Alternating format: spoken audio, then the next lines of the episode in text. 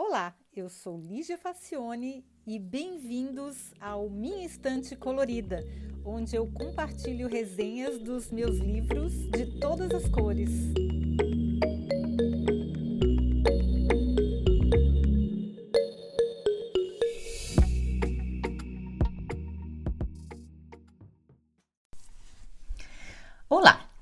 Hoje a gente vai falar de um livro muito bacana, porque é um livro de design, mas ele não é indicado só para designers. Vocês vão ver pelos autores. O nome do livro é Princípios Universales de Desenho, que é a minha versão em espanhol, porque na época que eu comprei, faz muitos, muitos anos já, era a única versão que tinha disponível. Mas eu sei que agora já tem em português e vai ter o link depois no final do, da descrição do episódio. Mas esse livro, os autores já revelam bem a que ele veio. Olha só.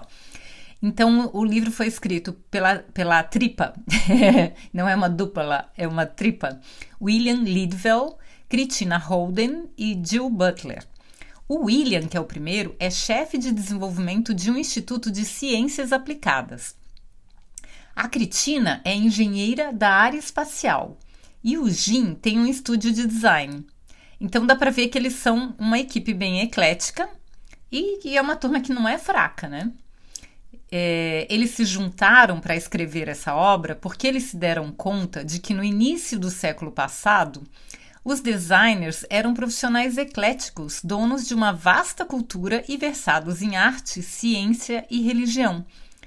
Com essa erudição toda, eles tinham mais elementos para entender a natureza dos problemas.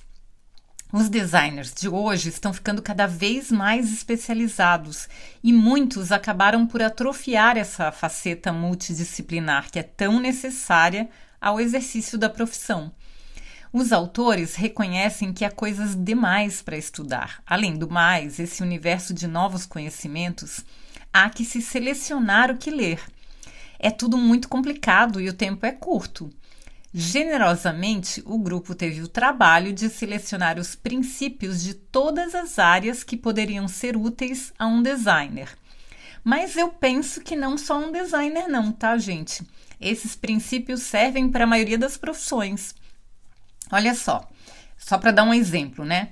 O primeiro princípio é o da regra de Pareto que também é conhecida como a regra de 80-20, que foi criada pelo economista italiano Vilfredo Pareto, que observou que 20% da população possuía 80% da riqueza. Os estudiosos aplicaram a mesma proporção em outras áreas e descobriram que 80% do trânsito de uma cidade passa por 20% das ruas, que 80% dos lucros de uma empresa provém de 20% de seus clientes entre outros exemplos. Depois de uma longa excursão na engenharia, onde a regra primou pela ubiquidade em sistemas de controle de qualidade, ubiquidade é o que está em todo lugar, tá, gente? Eila aqui aplicada ao design. Eu também estudei essa regra quando eu fiz uma especialização em marketing. Me lembro muito bem que se falava da regra de Pareto. Bom, os autores afirmam que 80% do uso de um produto vem de 20% de suas características. Pode-se dizer que no design de um site, 20% das funções mais utilizadas devem estar visíveis e acessíveis no primeiro nível do menu. As demais devem ficar em segundo plano para aumentar a usabilidade. Bem legal isso aí, né? Quer ver um outro exemplo bacana? A lei de Hick, da psicologia experimental. Ela diz que o tempo que se leva para tomar uma decisão é diretamente proporcional ao número de alternativas. Se eu preciso apertar um, um, determinado botão numa emergência, eu vou demorar mais quanto mais botões houver para serem apertados. A lei é mais aplicável a tarefas mais simples e que requerem mais rapidez na tomada de decisões. É certamente muito útil em projetos de interface e em design de equipamentos. É, é bem interessante essa também. Bom, que mais? Ainda tem a navalha de Ockham, que diz que, ante a possibilidade de escolher entre desenhos equivalentes do ponto de vista funcional, convém optar pelo mais simples.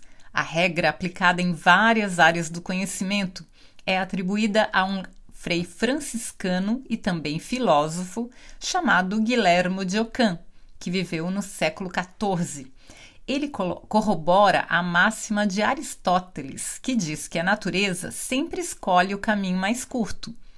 O peso desnecessário, seja físico, visual ou cognitivo, aumenta a possibilidade de comportamentos inesperados e erros. Olha, eu gostei mesmo foi do efeito von Restorff, que leva esse nome em homenagem a uma cientista alemã que passou anos estudando esse fenômeno, segundo o qual recordamos com mais facilidade coisas claramente diferentes do que as coisas parecidas. Assim, para destacar palavras num texto, convém usar um negrito com um comedimento, senão se perde o efeito diferencial e fica tudo muito parecido. Hum. Então, gente, olha só. Ao todo, esse livro são 100 regras que correspondem a cinco perguntas básicas. Primeiro, como influir na percepção do design? Segunda, como instruir usando o design? Terceira, como realçar a utilidade de um design? Quarta, como incrementar a atratividade de um design. E por último, a quinta, que é como melhorar o modo de fazer design. A regra 80-20 faz parte do grupo que corresponde às perguntas 3 e 5, que é como realçar a utilidade do design e como melhorar o modo de fazer design.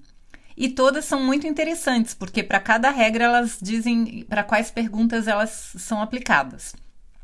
A regra é sobre a escolha de cores, proporções, figura fundo, hierarquia, organização, interferências, alinhamentos, adequação, legibilidade, pregnância, consistência, fragmentação, erros, arquétipos, dissonância cognitiva, enquadramento, modelo mental, autossimilitude, redundância, série de Fibonacci, proporção áurea, efeito da expectativa, fator de segurança, escala, distribuição normal e muito mais.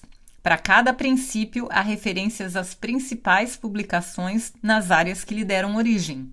No mínimo, vale como cultura geral. Bom, depois disso, eu acho que não corro mais o risco de ser acusada de fútil e de ser atraída só por um corpite bonito, né? Nem precisava, gente, porque a encadernação é em capa dura e a diagramação é belíssima.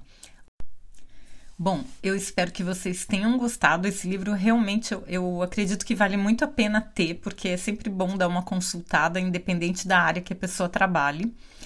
É, é claro que é muito útil para quem trabalha com design, mas também para pessoa que trabalha com publicidade, com arte, com qualquer profissão criativa.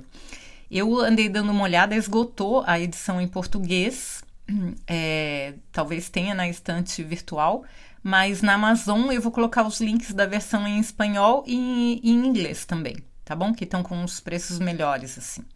Tá bom, gente? Espero que vocês gostem e até o próximo episódio. Tchau!